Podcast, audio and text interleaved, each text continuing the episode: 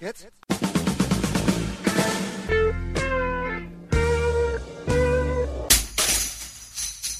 Herzlich willkommen bei der Kulturviertelstunde von www.kulturwoche.at und einem Interview mit HR Giger, dem eine Ausstellung mit über 100 Werken im Kunsthaus Wien gewidmet ist, die noch bis 1. Oktober 2006 täglich zwischen 10 und 19 Uhr zu sehen ist. HR Giger wurde 1940 im schweizerischen Chur geboren. 1962 zog er nach Zürich, wo er Architektur und Industriedesign studierte. Neben seinen surrealistischen Traumlandschaften ist er Maler, Skulpteur, Architekt und Designer durch die Entwicklung seines einzigartigen biomechanischen Stils sowie durch sein Design für Ridley Scotts Film Alien weltbekannt geworden. Für seine Mitarbeit an diesem Film erhielt H.R. Giger 1980 sogar einen Oscar Berühmt ist. Giger aber auch für seine Entwürfe diverser Plattencover. So zählen zum Beispiel seine Coverdesigns für die Alben Brain Salad Surgery von Emerson Lake Palmer und Cuckoo, dem ersten Soloalbum von Deborah Harry, zu den 100 Besten der Musikgeschichte. Die Ausstellung im Kunsthaus Wien beinhaltet Gemälde, Zeichnungen, Fotomontagen, Plastiken und Fotos sowie die legendären Harkonnen-Möbelskulpturen Alfred Krondraff und meine Wenigkeit trafen einen noch vom Vortag gezeichneten, sprich übermüdeten H.R. Giger zu einem munteren Gespräch. Die erste Frage bezog sich gleich mal auf das Plattencover zu Brain Salad Surgery von Emerson Lake Palmer. Gute Unterhaltung wünscht Manfred Horak.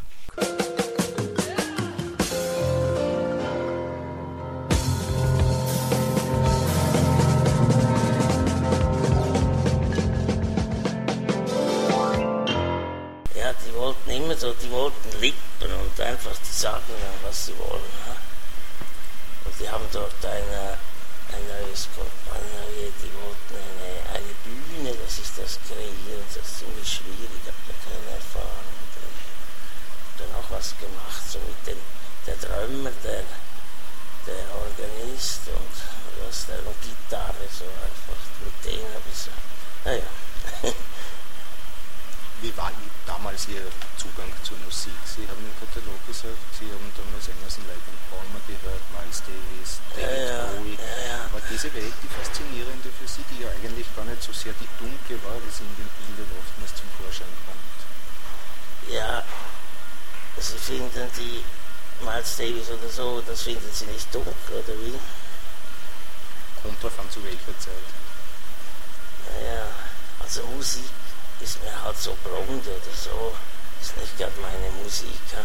Die Debbie Harris zwar eine sehr gute Sängerin und ist ausgezeichnet, die hat in diesem, wie denn das geheißen, oder so wie äh, Singer, die Dingsinger, irgend sowas hat sie mitgemacht und, und war da hervorragend.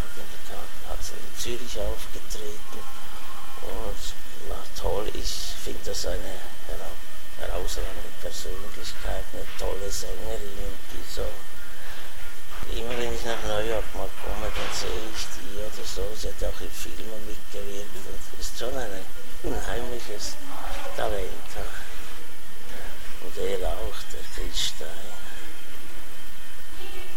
Und wir hatten da zeitlang mal Streit, weil, also ich war nicht schon, mein, mein der da für mich alles, mein, nennt man das, Personal, äh,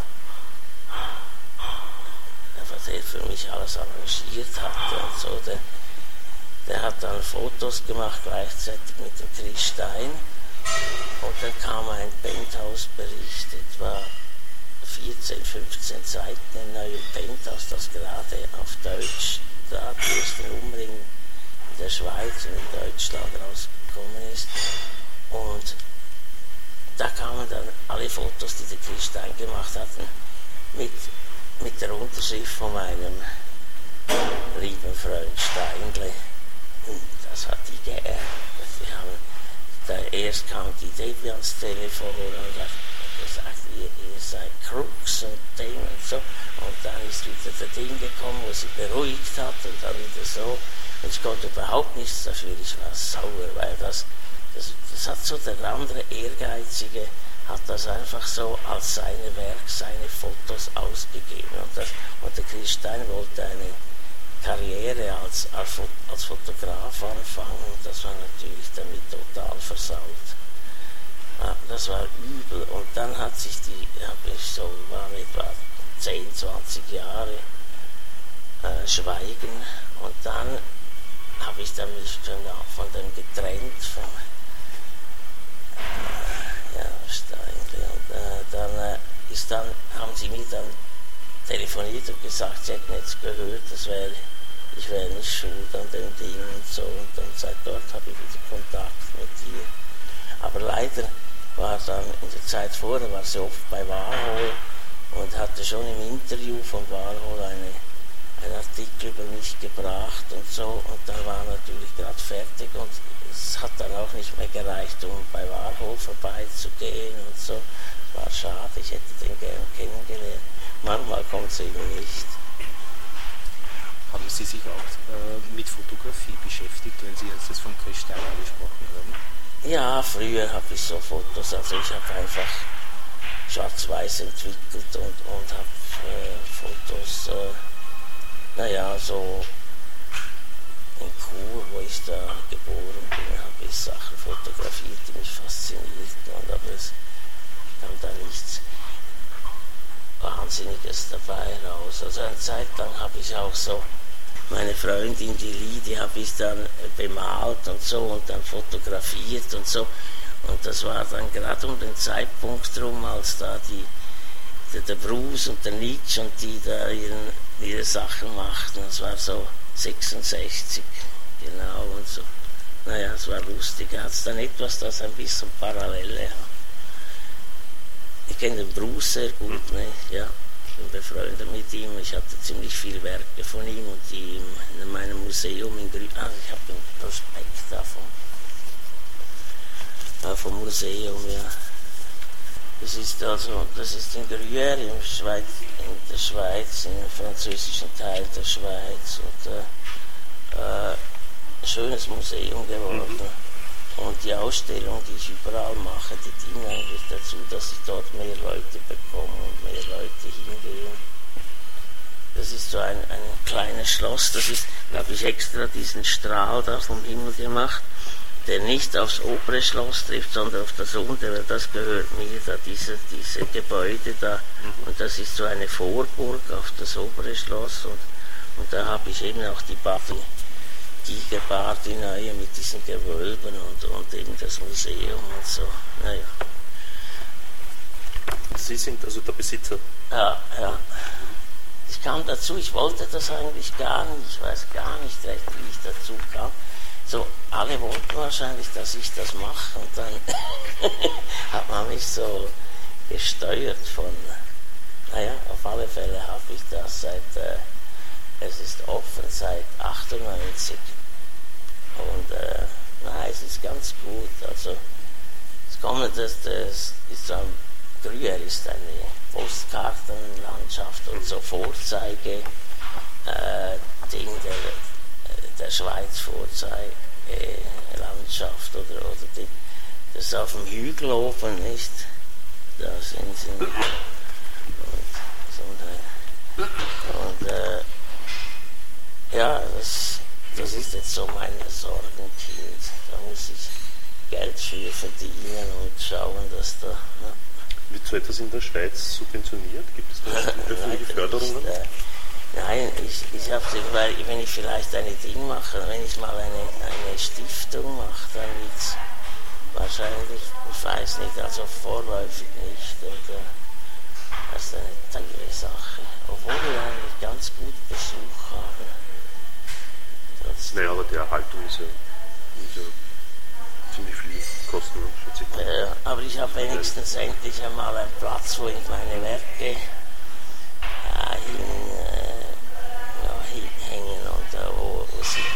Leute sehen können. Das, was ich hier zeige, das ist ja eigentlich alles Privatbesitz oder vom Kunsthaus mhm. äh, Kur oder Zürich hat die Sache nicht gegeben, das heißt, die waren zu teuer. Und, äh, ja. In der Wiener Ausstellung sind ja auch die Harkonnen zu sehen. Ja, ja. Mhm. Äh, wieso ist es dann eigentlich nicht zur Zusammenarbeit gekommen für den ja. Film, für Dune? Ja, das war, ich glaube, das war dort die Tochter von, äh, ist der Italiener, der, der Filmer, der äh, Film, äh, Moment mal, Dino Di Laurentiis, dem seine Tochter, die, die mochte den David Lynch und ich eigentlich den David Lynch auch sehr, nicht? Aber der wollte dann das selber machen und, da, und ich war, vorher war ich mal dran und nachher nochmals kurz mit dem Ridley Scott, zuerst mit dem, mit dem, äh, wie heißt der, Franzosen, dem, äh, äh, äh, oh, jetzt nicht naja. Und, äh, ja, die, die, die Dinge wird einfach. Die wollte wahrscheinlich den David Lynch und dann konnten wir, mussten wir da wieder aussteigen. Es war schade, ich glaube mit dem Ridley Scott hätte es was Gutes gegeben dazu. Das war dann so im 8, 79 auch rum, gerade nach Alien. Entwerfen Sie heute noch Möbel? das interessiert mich eigentlich fast am meisten. Äh, mir fehlen noch gewisse Möbel für etwas einzurichten, so ein Hotel oder so fehlen mir das Bett. Ich habe auch mal eins designt, das ist aber nie fertig geworden. Schrank habe ich und dann äh, noch so eine Polstergarnitur oder Polstersessel, das habe ich nicht. Ich habe so Wandelemente, also äh, äh, Dinge Bänke einfach und so. Das ist aber alles ziemlich hart. Nicht? Entweder aus Grüher ist das, das meiste aus Beton oder Zement und so. Ja, Surrealismus, also so, das heißt, die, die Bilder, die Sachen, die, die kommen, haben zwei verschiedene Wege. Die einen, die kommen aus, aus dem Bauch raus, so gerade spontan, das ist die, eigentlich die Art der Surrealisten. Und das andere ist dann, wenn ich eine Idee habe und die irgendwie entwickle und so, dann, ja, das ist dann bei den Möbeln eher der Fall nicht. Und die anderen Sachen betrifft eher die Bilder zum Teil, die ich dann so einfach mit äh, der Airbrush arbeite ich ja dem Luftpinsel. Und äh, so habe ich das, vor, vor mir hat eigentlich gab es fast niemand. Also der, der Man Ray mal hat ja so ein bisschen, aber eigentlich nicht so. Und ich habe das so mit der, es gibt ja ganz einen dünnen Luftstein, ganz dünnen Farbstrahl, das war vielleicht ein, ein Zehntel oder ein, ein Zwanzigstel Millimeter.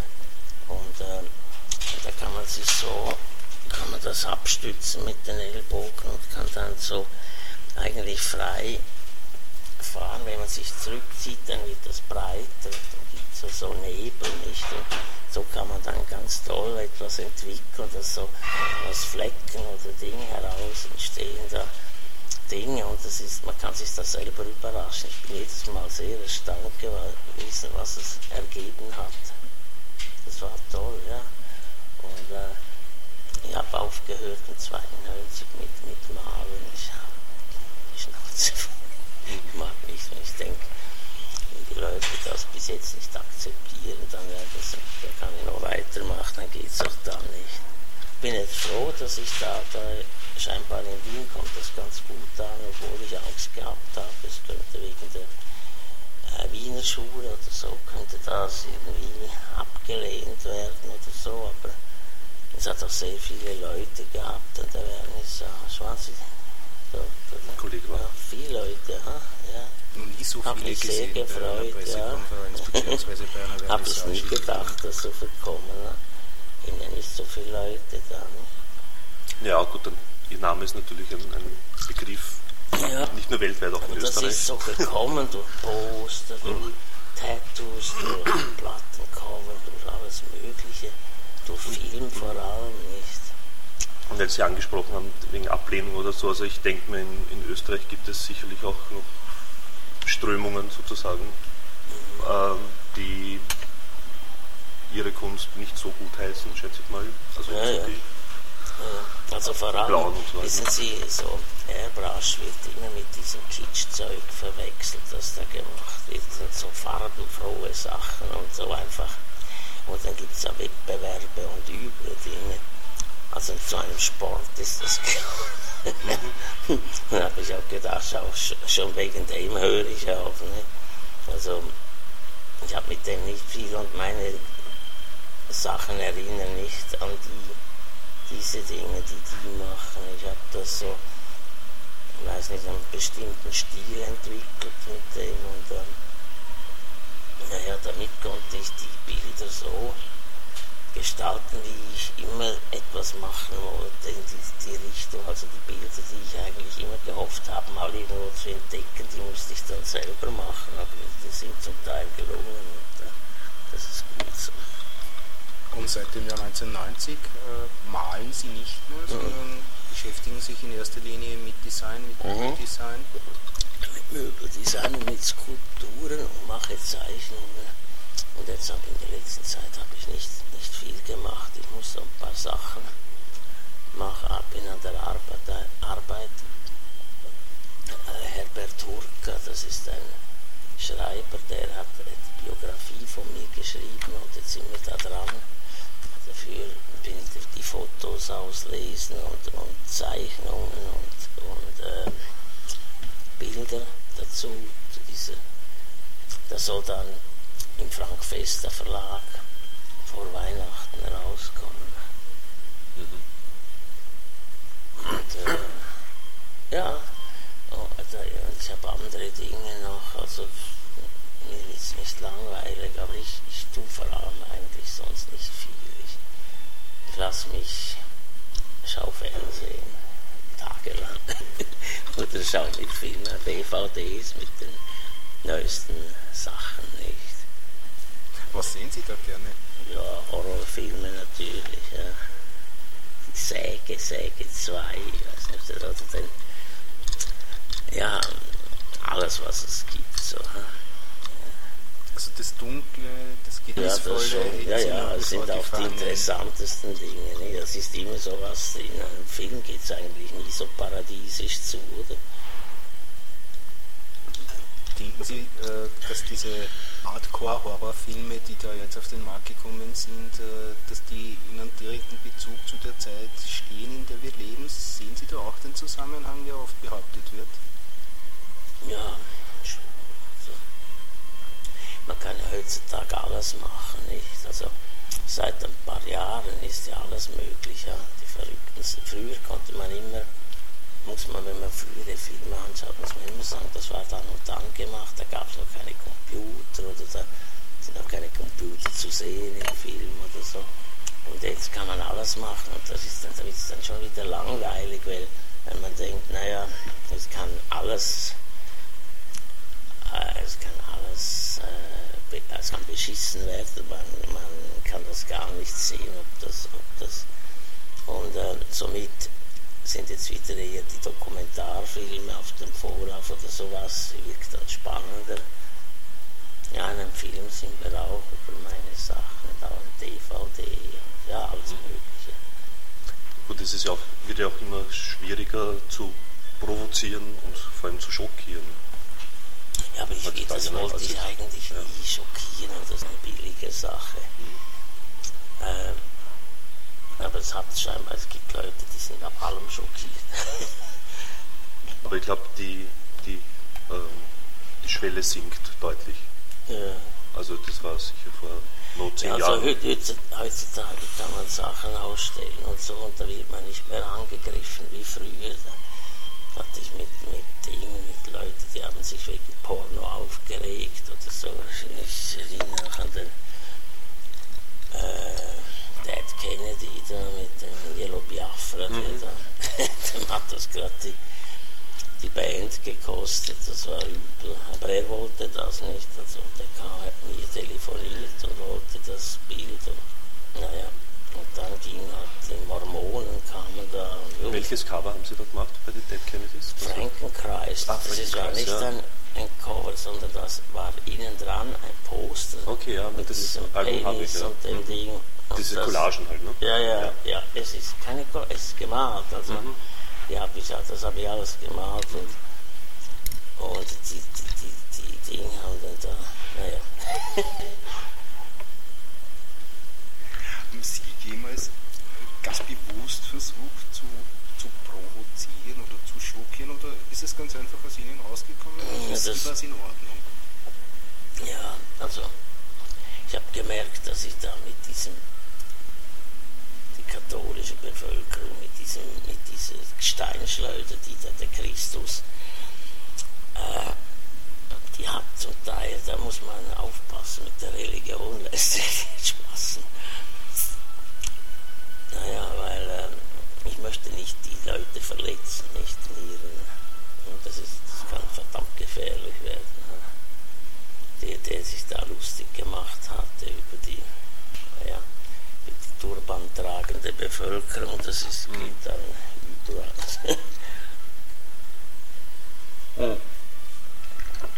ich habe eigentlich sonst nie so, ich mich jetzt nicht erinnern, so wie was ich.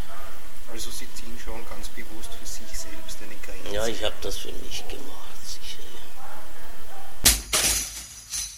Das war die Kulturviertelstunde von kulturwoche.at und einem Interview mit HR Giga.